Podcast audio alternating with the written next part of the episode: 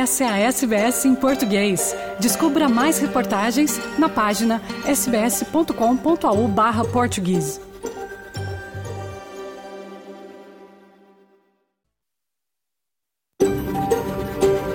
SBS, a world of difference. You're with SBS Portuguese on mobile, online and on radio. Essa é a SBS em português, no telefone, online e no rádio. Boa tarde, está começando o seu programa em português da SBS Áudio desta quarta-feira, 22 de novembro de 2023. Na sua companhia hoje, Fernando Vives, falando ao vivo dos estúdios da SBS em Sydney, terra tradicional do povo gadigal da nação É Hora. Hoje em destaque, a eleição para os conselhos das comunidades portuguesas. Conversamos com Silvia Renda, que está a deixar o cargo. Uma conversa sobre a atuação dela e os desafios para o próximo conselheiro da Austrália e da Nova Zelândia a ser eleito neste domingo. Falemos também sobre as novas regras de imigração que entram em vigor na Austrália agora neste sábado. É o fim do chamado imigrante temporário permanente, aquele que é temporário, mas vai ficando sem ter para onde correr. De Portugal, Francisco Sena Santos nos conta sobre a mulher trans eleita Miss Portuguesa, Maria Machete, que ficou no top 20 do concurso Miss Universo. Tudo isso e muito mais daqui a pouco. Comecemos com as principais notícias do dia.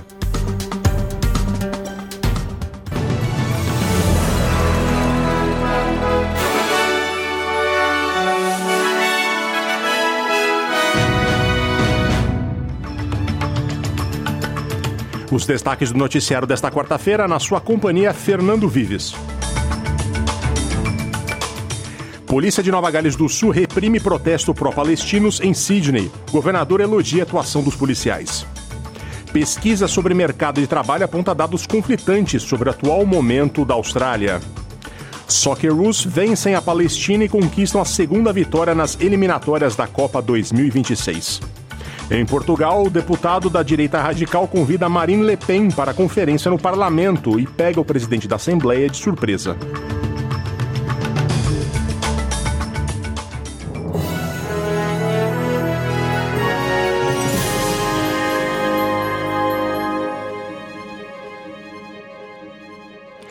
Os protestos sobre a guerra em Gaza estão a todo vapor na Austrália.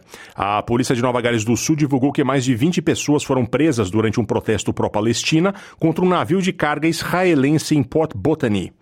A polícia foi informada do protesto não autorizado na noite de terça-feira e tentou dispersar o grupo. Os manifestantes continuaram a ocupar a área, bloqueando a circulação de veículos e recusando-se a seguir as ordens policiais. Os manifestantes presos foram acusados de não cumprimento da direção de movimento, de causar danos e de interromper o funcionamento de uma instalação importante. O governador de Nova Gales do Sul, Chris Minns, foi claro em condenar o protesto e elogiou o trabalho da polícia em Port Botany. There's a couple of things that the public do need to understand. Firstly, the protest went mobile. Secondly, they occupied a street without uh, lodging a Form 1 declaration. Thirdly, there was a lawful police order given to the protesters to move on. And it was only after ample time was given to the protesters to leave the roadway and allow commerce to transact in that port were arrests effected. Um novo levantamento mostra forte discrepância nos dados sobre o atual momento merc do mercado de trabalho da Austrália. Segundo pesquisa trimestral do Australian Human Resources Institute, que trabalha com dados dos departamentos de recursos humanos, houve um aumento acentuado nas intenções de demissão, de 17 para 17% para 31%. Contudo, há também um aumento no número de organizações que planejam continuar a contratar funcionários. A pesquisa ouviu mais de 600 pessoas que trabalham em RH. Ela revelou um aumento de 71% nas intenções de recrutamento no trimestre de dezembro, acima dos 61% anteriores. A executiva-chefe do Instituto, Sarah McCann Bartlett, diz que algumas razões para a inconsistência, incluindo-se a disparidade entre setores de, da economia. Algumas áreas continuam a registrar uma grave escassez de mão de obra, enquanto outras procuram reduzir custos através de demissões. E, por vezes, dentro da mesma organização, determinadas áreas podem estar a contratar para reduzir custos, ao mesmo tempo que prossegue a recrutar para funções críticas. O governo federal está a considerar a implementação de novas medidas adicionais em relação aos migrantes recentemente libertados da detenção de imigração. Entre os detidos recentemente libertados encontram-se vários criminosos, incluindo-se assassinos e criminosos sexuais. O governo atendeu a decisão histórica do Supremo Tribunal Australiano, que concluiu que a detenção dos imigrantes por tempo indeterminado é ilegal. Muitos deles estavam presos há mais de cinco anos e não tinham nenhuma previsão de sair nem de deixarem o país. A decisão levou o governo federal a introduzir alterações à lei de imigração, que devem impor fortes restrições aos ex-detidos, com o monitoramento dos seus movimentos através de tornozeleiras. No entanto, a ministra dos Assuntos Internos, Claire O'Neill, disse ao Canal 7 que o governo está a examinar todas as vias possíveis para manter o grupo sob vigilância constante. If it were up to me, they would all still be in detention today. But we've got a High Court ruling telling us that the Australian government must release these people. Now, the job for me is to implement the High Court's decision and to do so in the way that protects the safety of the Australian community at every single step of the way. No futebol, os Socceroos conquistaram a segunda vitória nas eliminatórias da Copa do Mundo 2026 ao derrotar a Palestina por 1 a 0 no Kuwait esta manhã. O único, jogo, o único gol do jogo foi marcado pelo zagueiro Harry Suter, que cabeceou na cobrança de escanteio cobrada por Craig Goodwin aos 18 minutos da partida. Os australianos agora somam seis pontos nos dois primeiros jogos e só voltam a campo com o uniforme ouro e verde contra o Líbano em 21 de março.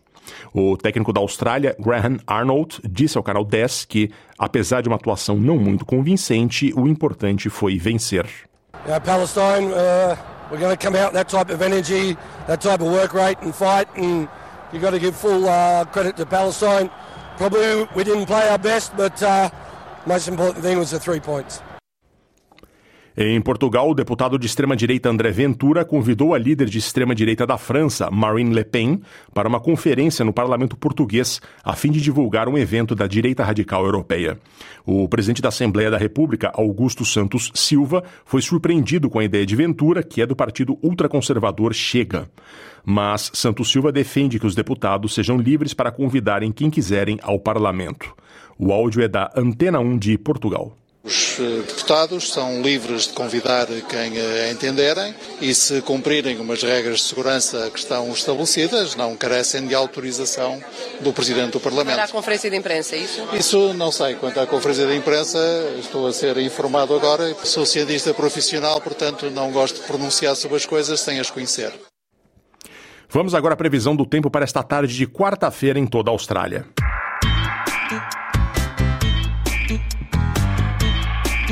Em Perth, ventos a diminuir com sol aparecendo, 39 graus. Adelaide, sol na maior parte do tempo, 24. Melbourne, parcialmente nublado, 20 graus. Hobart, parcialmente nublado, 21. Canberra, chuvas esporádicas, 27. Wollongong, parcialmente nublado, 23. Sydney, sol na maior parte do tempo, 25. Newcastle, parcialmente nublado, 25 graus.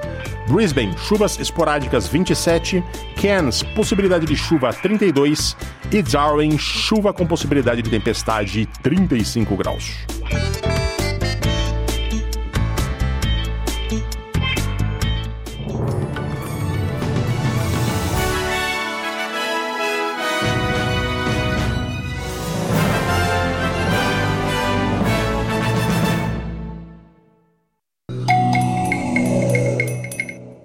Próximo domingo é um dia importante para as comunidades portuguesas fora de Portugal, o que inclui a diáspora na Austrália, claro. Haverá eleições para os conselhos das comunidades portuguesas, organismos que representam os interesses dos portugueses residentes em outros países junto ao governo nacional de Portugal. Nos últimos oito anos, quem representou os portugueses da Austrália e da Nova Zelândia foi Silvia Renda. Nossa colega Alana Ferreira conversou com ela, que fala sobre conquistas e desafios dos últimos anos neste cargo e quais seriam os possíveis obstáculos a serem transpassados para o novo conselheiro ou nova conselheira eleito na votação de domingo. Vamos ouvir populações portuguesas no estrangeiro contam com o apoio dos Conselhos das Comunidades Portuguesas, organismo que representa os interesses dos portugueses que residem em outros países, junto ao Governo Nacional de Portugal. E nos últimos oito anos, Silvia Renda foi a conselheira das comunidades portuguesas para Austrália e Nova Zelândia. Em 26 de novembro, vai passar o bastão para a pessoa que foi eleita como novo ou nova conselheira. A gente conversa agora com ela, Silvia Renda, que também é conselheira e chefe de relações governamentais, além de comissária da Comissão Multicultural de Vitória. Olá, Silvia, obrigada por falar com a gente. Olá, bom dia, Ana. Bom dia. Silvia, primeiro de tudo, para quem não te conhece ainda, de onde você é em Portugal e há quanto tempo você está aqui na Austrália?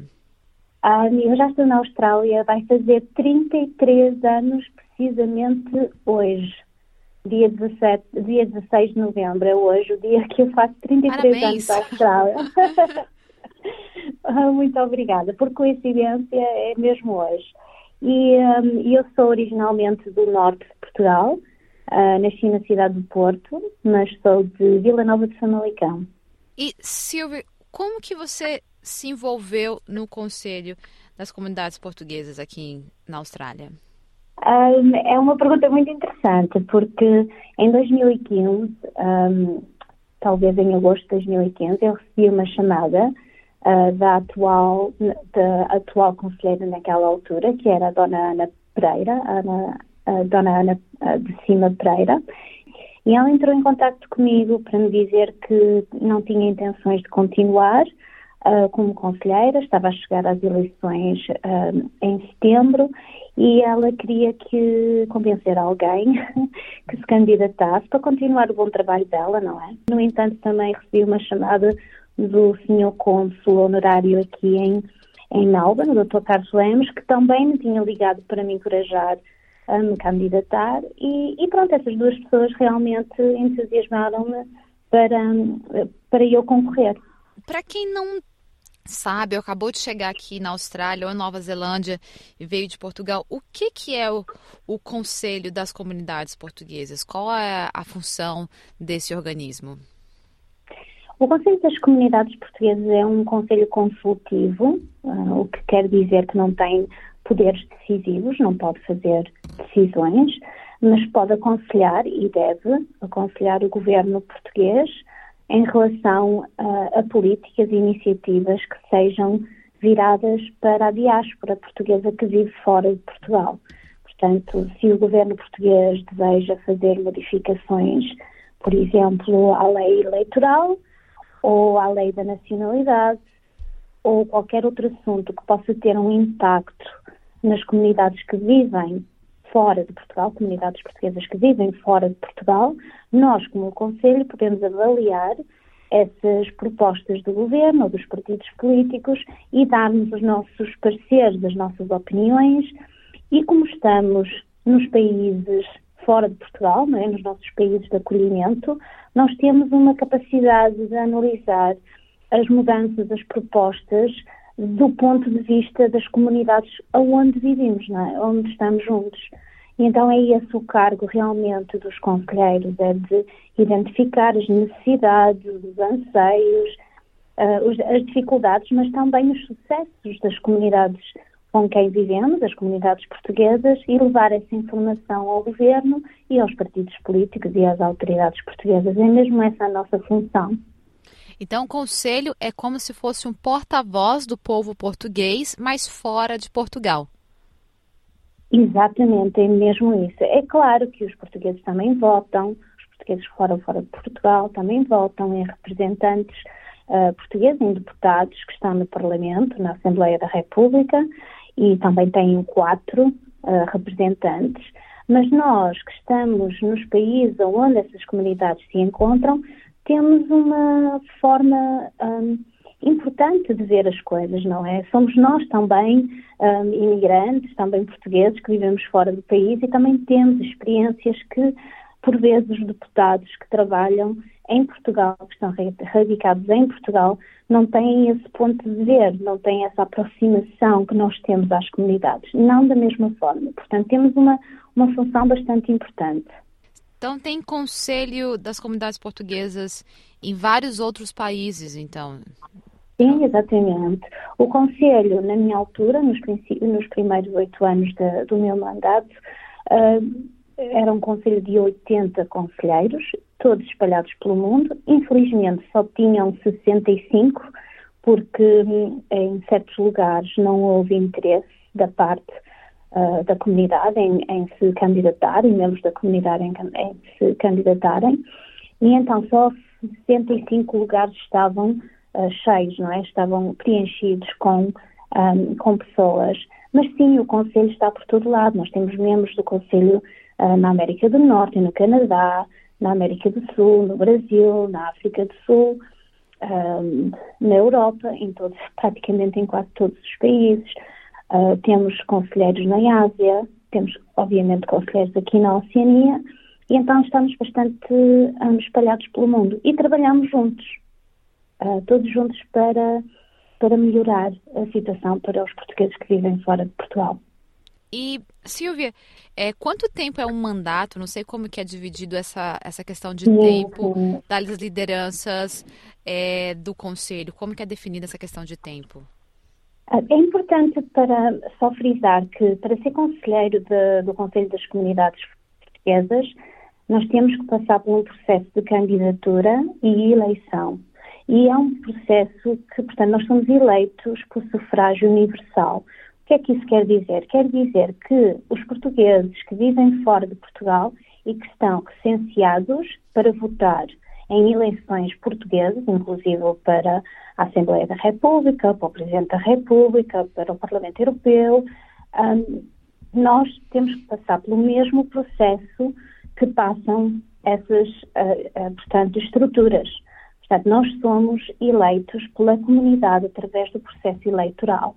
Isso é uma coisa que é importante para as pessoas perceberem.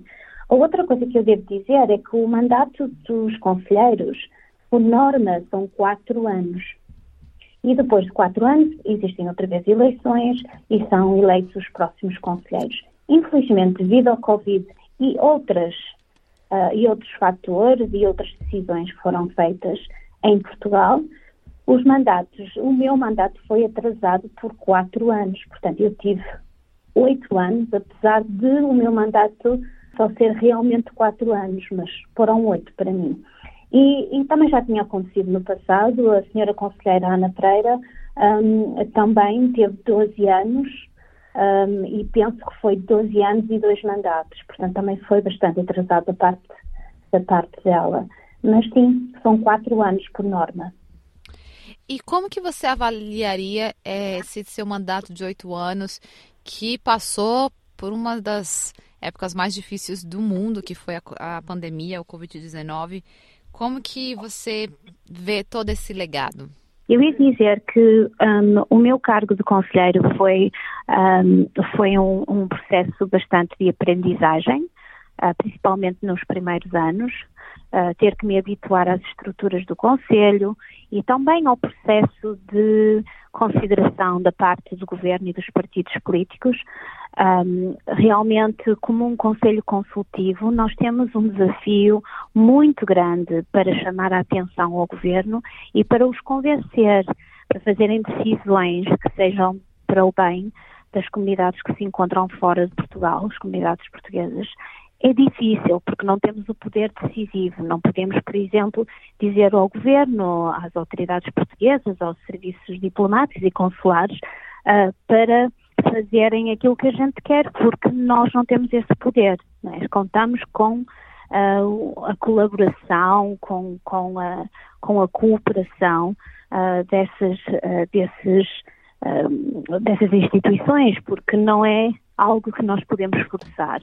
E então tem sido um processo bastante difícil, porque a divisão de, de recursos pelo mundo, de serviços consulares pelo mundo, tudo isso, uh, para aquilo que eu aprendi, é baseado nas comunidades. Então, uh, se as comunidades são ativas, não foi uh, um processo fácil nestes últimos oito anos. Eu queria ter feito muito mais, eu queria ter alcançado muito mais, mas dentro daquilo que me foi possível, fiz o meu melhor como conselheira. Nós, como Conselho, revemos uh, bastantes leis importantes nestes últimos oito anos.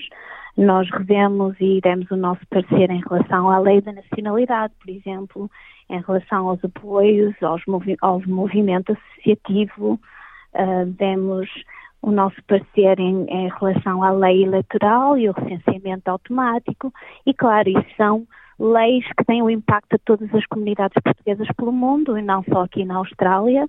Portanto, o meu cargo, apesar de eu representar a comunidade aqui na Austrália, quando eu estou envolvida no Conselho, eu tenho que pensar não só na comunidade que está na Austrália, mas também em outras comunidades portuguesas pelo mundo. E se eu perguntasse qual foi o maior a maior conquista que vocês tiveram durante esses oito anos e o maior desafio. Conseguiria pontuar um de cada lado? Sim, eu consigo. Uh, para mim, pessoalmente, como conselheira aqui na Austrália, um, a, nível, a, a nível global, eu quero dizer que o recenseamento automático, como conselho, foi uma das maiores conquistas que nós tivemos, que significa que nós fomos para um ponto acho que é 1,3 milhões de pessoas, de portugueses recenseados pelo mundo, e isso dá uma voz muito maior às comunidades que estão no estrangeiro e dá a oportunidade de nós exercermos o nosso dever cívico e de podermos votar os nossos representantes para a Assembleia da República. Isso foi um grande, uma grande conquista e que era importante que realmente houvesse esse recenseamento automático, que significa que os portugueses que tinham o cartão de cidadão poderiam votar nas eleições portuguesas automaticamente.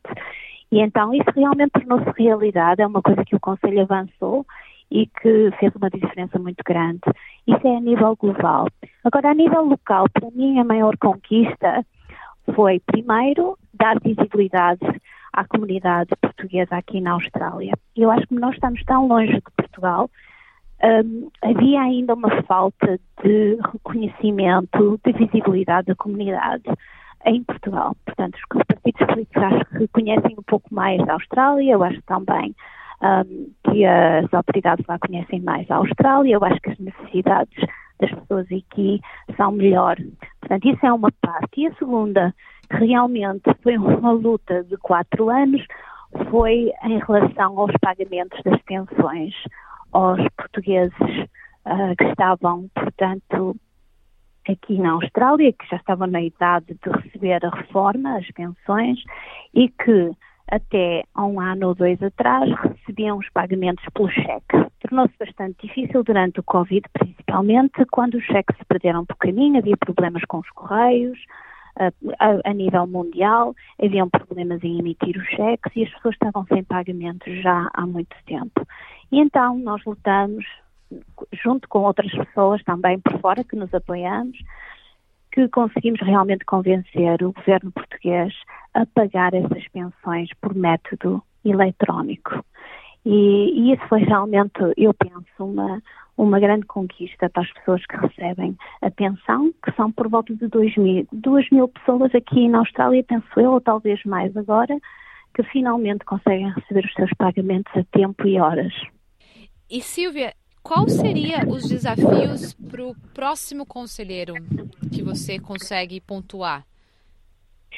Um, uma das coisas que infelizmente nós não conseguimos al alcançar e é uma, uma coisa que nós vimos apontar já desde o começo do mandato, há oito anos atrás, é a necessidade de descentralizar os processos consulares. E, e o, o, que isso significa é que, neste momento, uma pessoa que deseja uh, tratar do seu cartão de cidadão, que é o documento, portanto, de identificação único que é necessário para muitas coisas, tanto aqui em termos de obter eh, documentos, em termos de obter passaporte, como lá em Portugal para vários burocráticos que as pessoas precisam de completar, precisam do cartão de cidadão. Infelizmente, infelizmente, neste momento, ainda as pessoas estão dependentes do Cônsul-Geral de Portugal em Sydney, dos seus serviços em Sydney, ou então estão dependentes ao Consul-Geral de Portugal em Sydney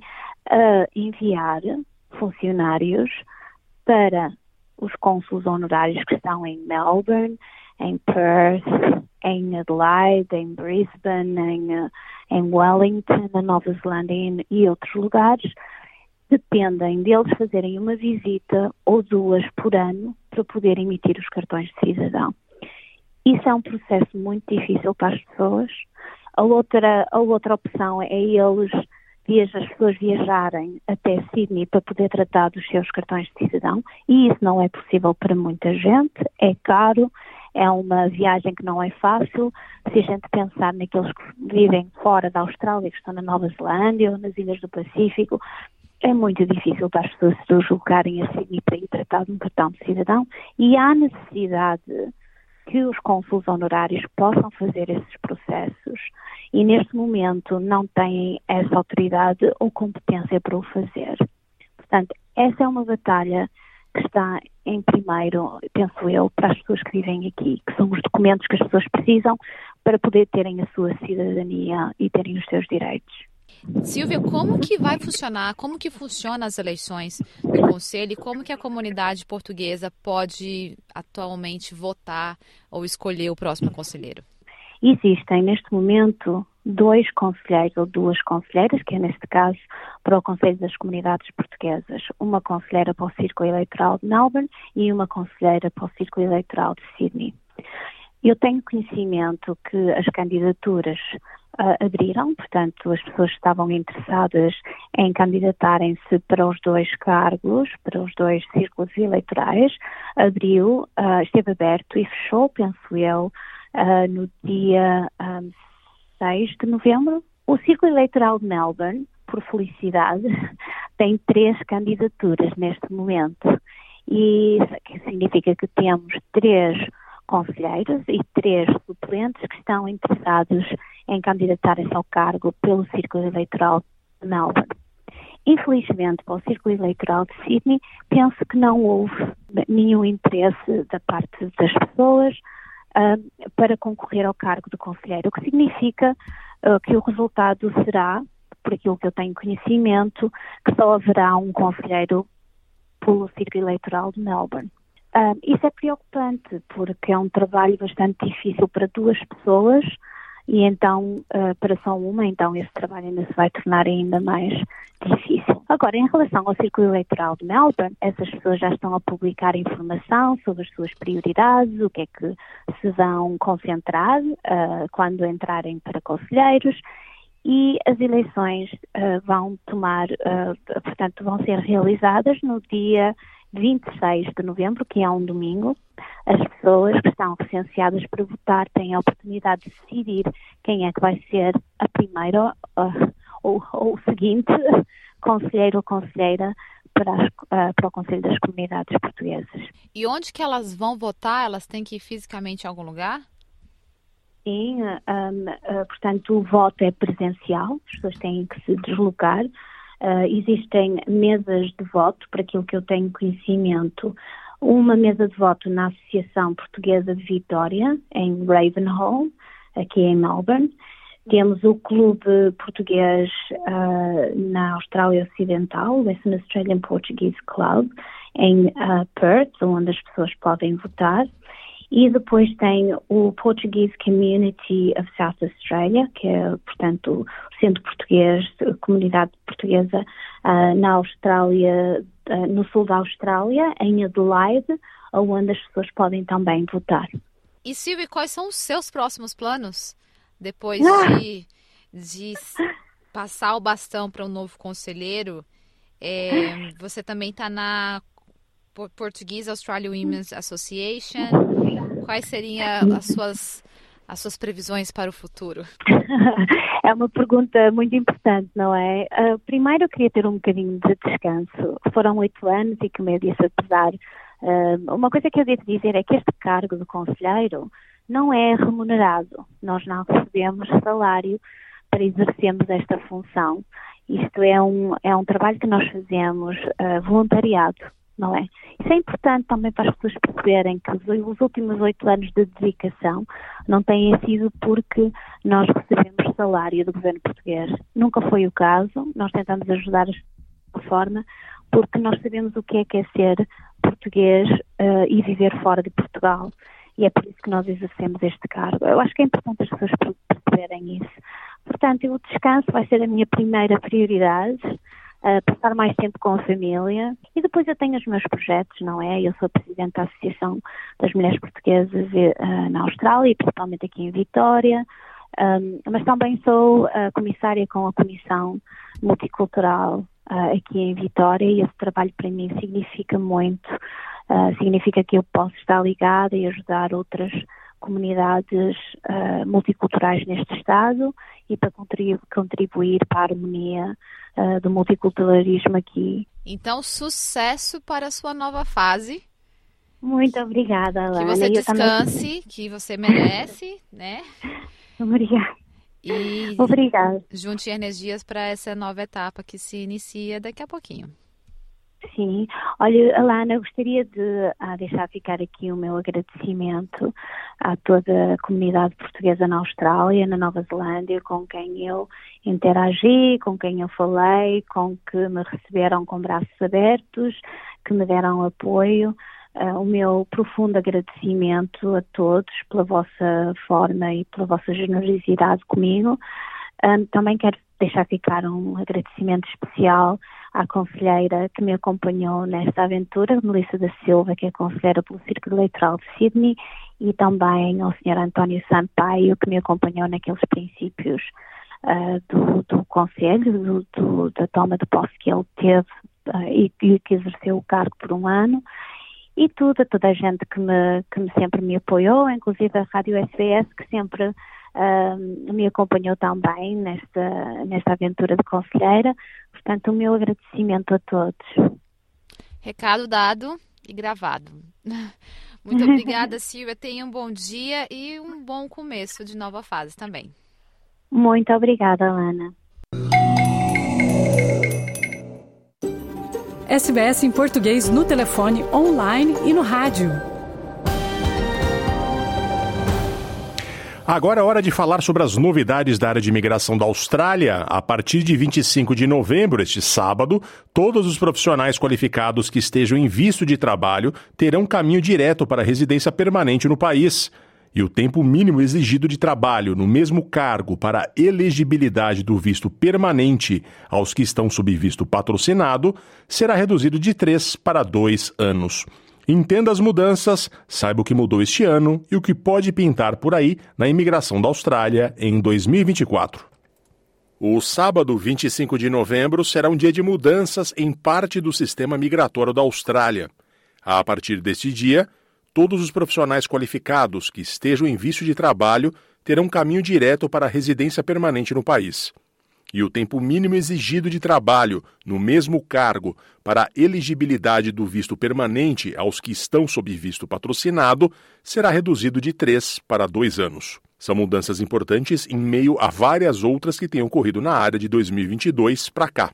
Nesta reportagem, conversamos com três agentes de imigração na Austrália Cláudio Garzini, da Seven Migration, em Perth, Érica Carneiro, da Bravo Migration, em Sydney, e Mônica Fernandes, da Fernandes Migration, de Brisbane. Vamos entender o que muda agora, quais as mudanças que já ocorreram este ano e também o que esperar do Departamento de Imigração da Austrália para 2024. SBS. O SBS. SBS. SBS. SBS Radio. Cláudio Garzini explica as duas mudanças a ocorrerem a partir de 25 de novembro. Nós teremos algumas mudanças que já haviam sido anunciadas pelo governo com relação ao visto de patrocínio por empresas entrando em efeito. São basicamente duas, mas são muito importantes. A primeira é que todos os portadores do visto de trabalho 482 poderão ter um caminho para residência permanente através do visto 186. Isso não era o caso até então apenas os portadores do visto 482 de médio a longo prazo poderiam aplicar para o visto 86. Isso não será mais o caso a partir do dia 25 de novembro. Outra mudança que vai entrar em efeito que é bastante importante é a diminuição dessa transição do visto 482, visto trabalho por patrocínio por empresa, para o visto permanente 186, que vai passar de ser de três anos para dois. Então, todo mundo que está hoje no visto 482 vai poder aplicar para o visto 186 ou pelo menos ser nomeado pela empresa no visto 186, independente da lista que a ocupação esteja. Érica Carneiro contextualiza que a mudança é uma estratégia política do Partido Trabalhista, que, ao assumir o governo, divulgou ter a intenção de abolir os migrantes informalmente chamados de provisórios permanentes. Existia uma lista chamada CSOL, Consolidated Skilled Occupation List, e ela se aplicava tanto ao 457, o sponsor temporário, quanto ao visto permanente 186, que era caminho natural.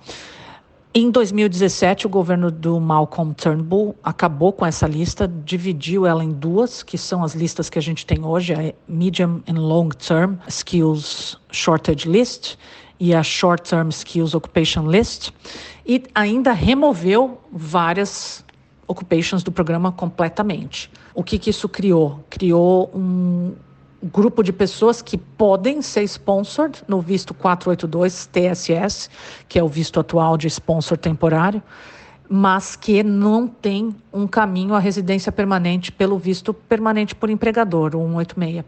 Então, criou-se o que o Labour Government chama de Permanently Temporary People.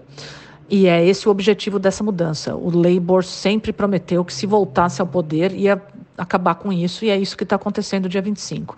Eles vão abolir qualquer lista de profissões no visto 186. Então, independente se a pessoa pegou um 482, o sponsor temporário TSS, porque tem uma profissão na lista de alta demanda, medium e long term, ou na lista de baixa demanda, ou na lista regional, todas essas pessoas vão poder se candidatar ao visto 186. Então, elas ainda vão ter que bater todos os outros requisitos do visto, obviamente, mas elas pelo menos têm um, um caminho aí, que é a profissão delas não está excluída do visto permanente, como é o caso hoje. Então, isso, graças a Deus, está entrando em vigor no dia 25 de novembro. Foi muito esperado. Muita gente perdeu a chance de pegar a residência permanente desde 2017 por causa disso. É isso que está voltando.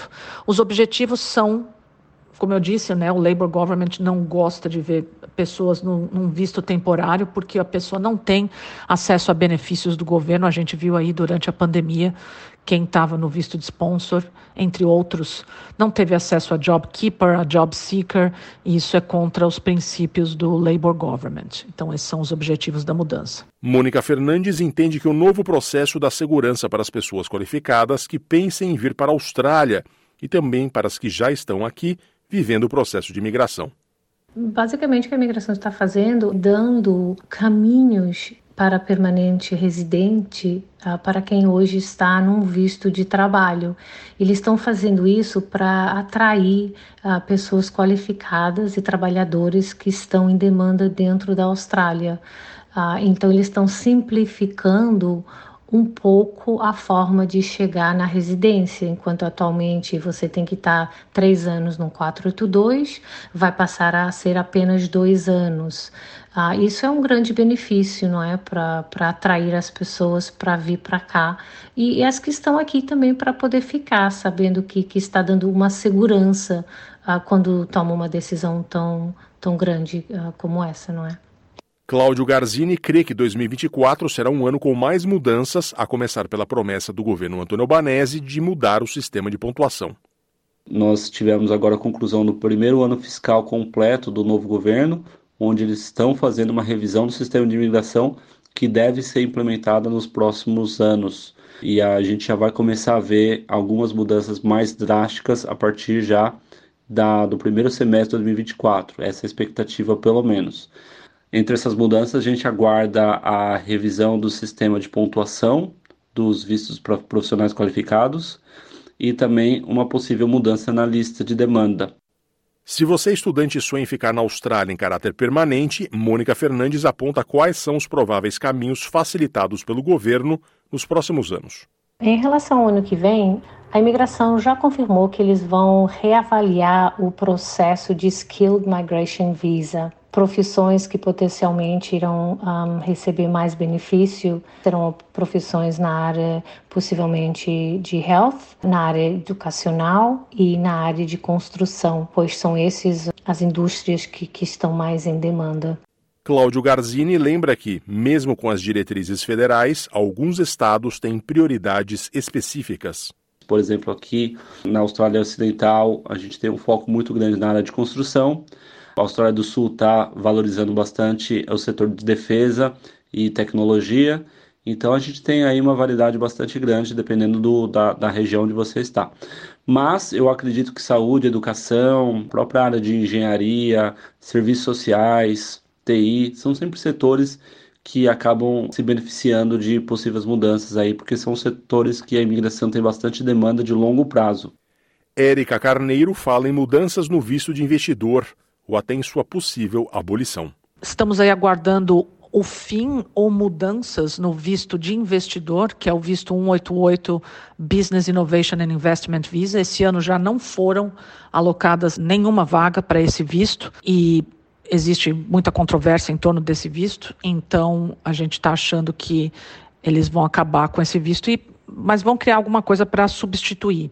Né? Esse visto tem várias vertentes, uma delas a, o Significant Investor Visa, que a pessoa faz um depósito de 5 milhões de dólares e deixa rendendo por quatro anos e depois pega a residência permanente. A gente não trabalha muito com essa vertente, a gente trabalha muito com a vertente Business Innovation, que é para quem já tem business no Brasil e tem dinheiro para investir, vem para cá e abre um outro business aqui e investe. Infelizmente, tem bastante gente aí que não está podendo seguir esse ano com esse visto, mas estamos aguardando o próximo ano fiscal.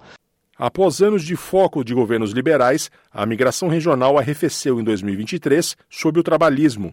Esta foi uma das mudanças ocorridas este ano, de acordo com Cláudio Garzini.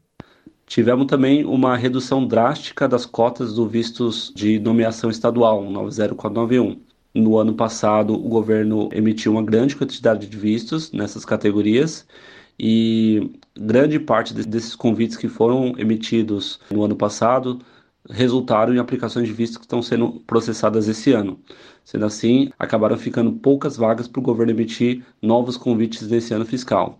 Garzini lembra que os anos de pandemia renderam benefícios extra aos estudantes na Austrália, uma vez que era muito difícil suprir a demanda de profissionais com todas as limitações causadas pelo coronavírus. Bom, esse ano de 2023 foi o primeiro ano pós-pandemia oficialmente, né, que a gente não falou mais sobre o coronavírus. Porém, na imigração tivemos várias concessões que foram dadas durante a época da pandemia que se estenderam até pouco tempo atrás.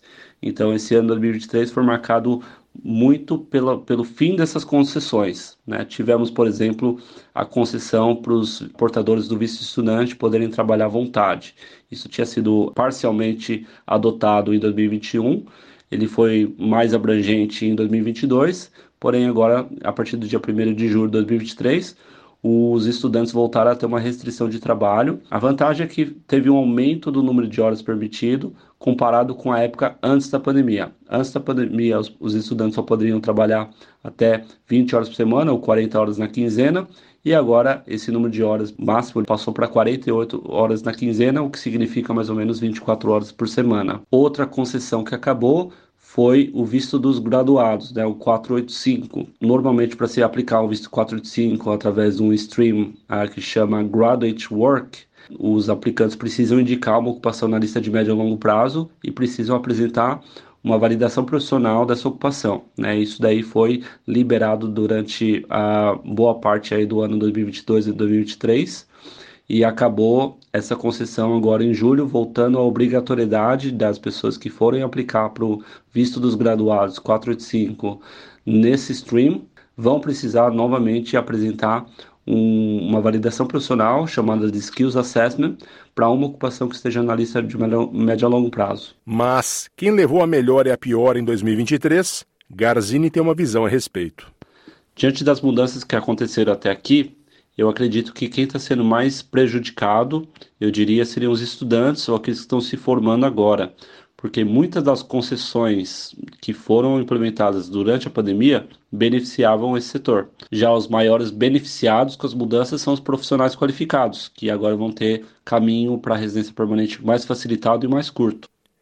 Por último, 2023 foi um ano de correção de inflação para os empregadores que patrocinam funcionários vindos de fora. Uma outra mudança que entrou no dia 1 de julho foi o aumento do salário mínimo para uma empresa patrocinar um funcionário. Passou de 53.900 para 70 mil. Então, nenhuma empresa hoje pode patrocinar um funcionário no visto de trabalho com um salário abaixo de 70 mil. Esses 53.900 já vinha se estendendo nos últimos 10 anos e agora o governo justificou esse aumento sendo como um ajuste da indexação da inflação durante todo esse período. Agora você que está na luta para a residência permanente já sabe os caminhos que tem a trilhar. Faça boas escolhas e boa sorte.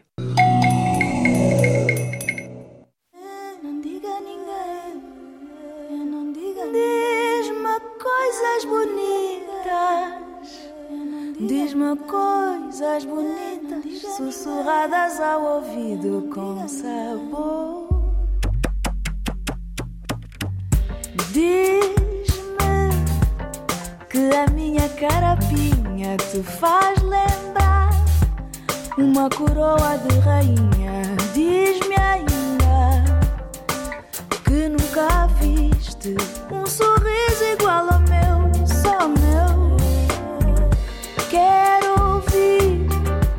tanta coisa que só podes falar baixinho. Por isso fala comigo. Diz-me coisas bonitas. Diz-me coisas bonitas, sussurradas ao ouvido com sabor. Chego mais perto, dá-me amor. É o caminho mais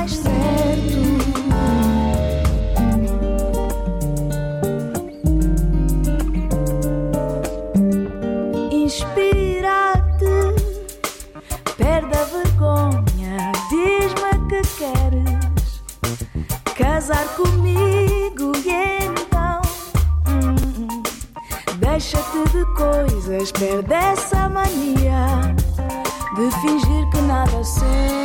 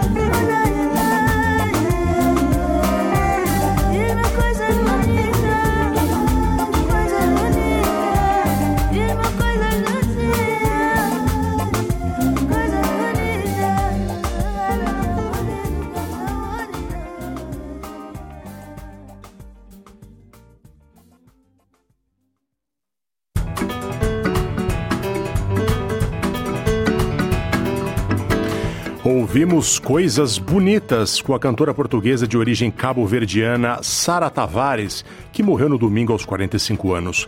Ela há mais de décadas tratava contra um câncer cerebral. Sara fez muito sucesso quando ainda adolescente, nos anos 90, e seguiu com uma carreira bem sucedida, até depois da doença, da qual se viu livre por um tempo. Inclusive chegou a ganhar o Grêmio Latino em 2018. Fica aqui a nossa homenagem, portanto.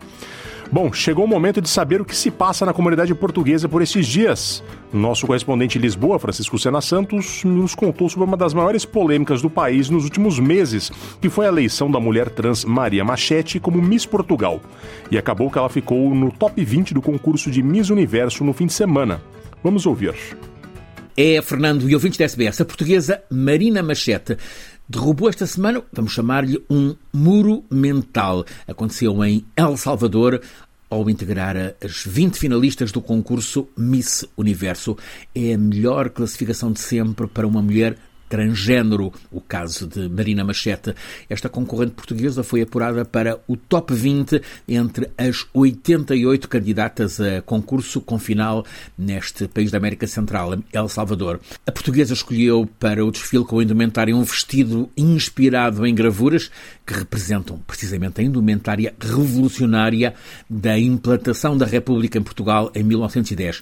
Marina Machete foi a terceira mulher transgênero a competir pelo título mundial Mundial. Em 2018, Angela Ponce já tinha sido coroada Miss Espanha, mas não ficou entre as melhores no Miss Universo. E em julho deste ano, os Países Baixos também elegeram uma modelo trans. Mas a portuguesa Marina é a primeira a chegar ao top 20 na Miss Universo. A vencedora do concurso foi a concorrente da Nicarágua, Shanice Palacios, 23 anos. O segundo lugar foi para a representante da Tailândia, Antónia Porcild.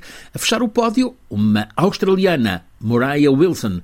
Esta edição de 2023 do concurso Miss Universo marcou pela diversidade, pela primeira vez contou com a participação de duas mulheres transgênero, também duas mães e uma mulher aparece na classificação como uma mulher plus size, tamanho maior.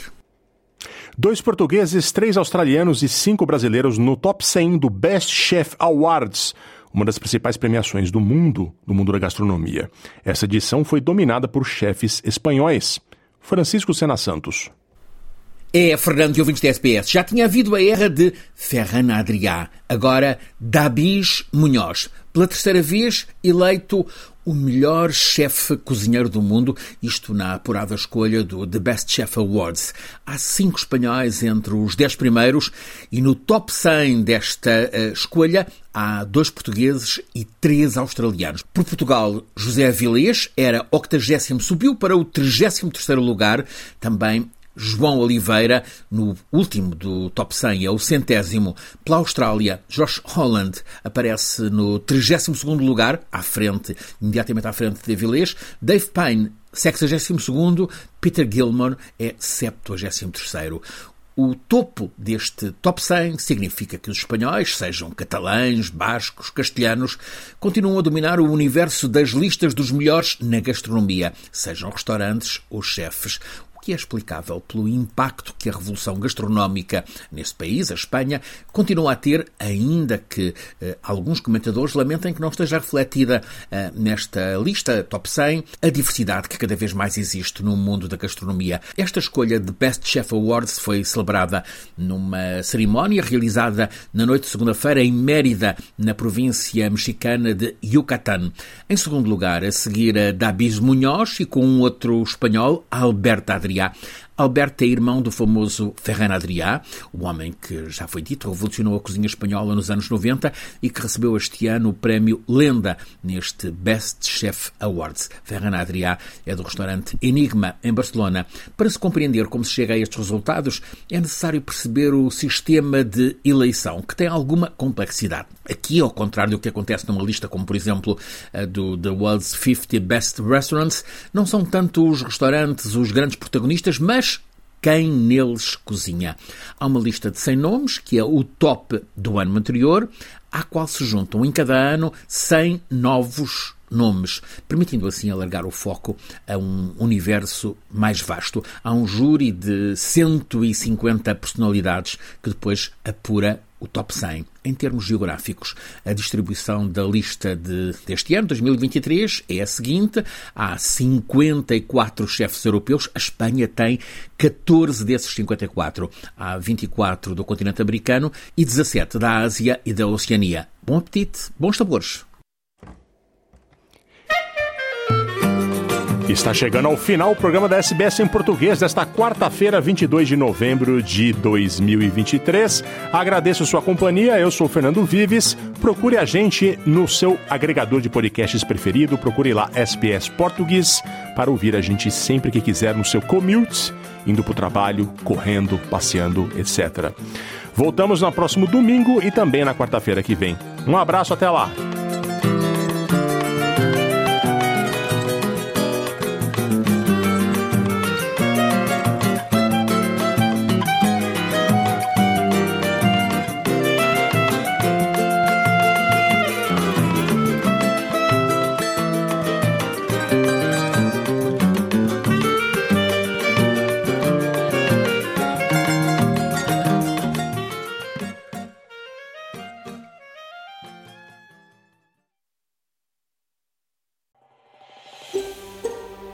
Quer ouvir mais notícias como essa? Ouça na Apple Podcasts, no Google Podcasts, no Spotify ou em qualquer leitor de podcasts.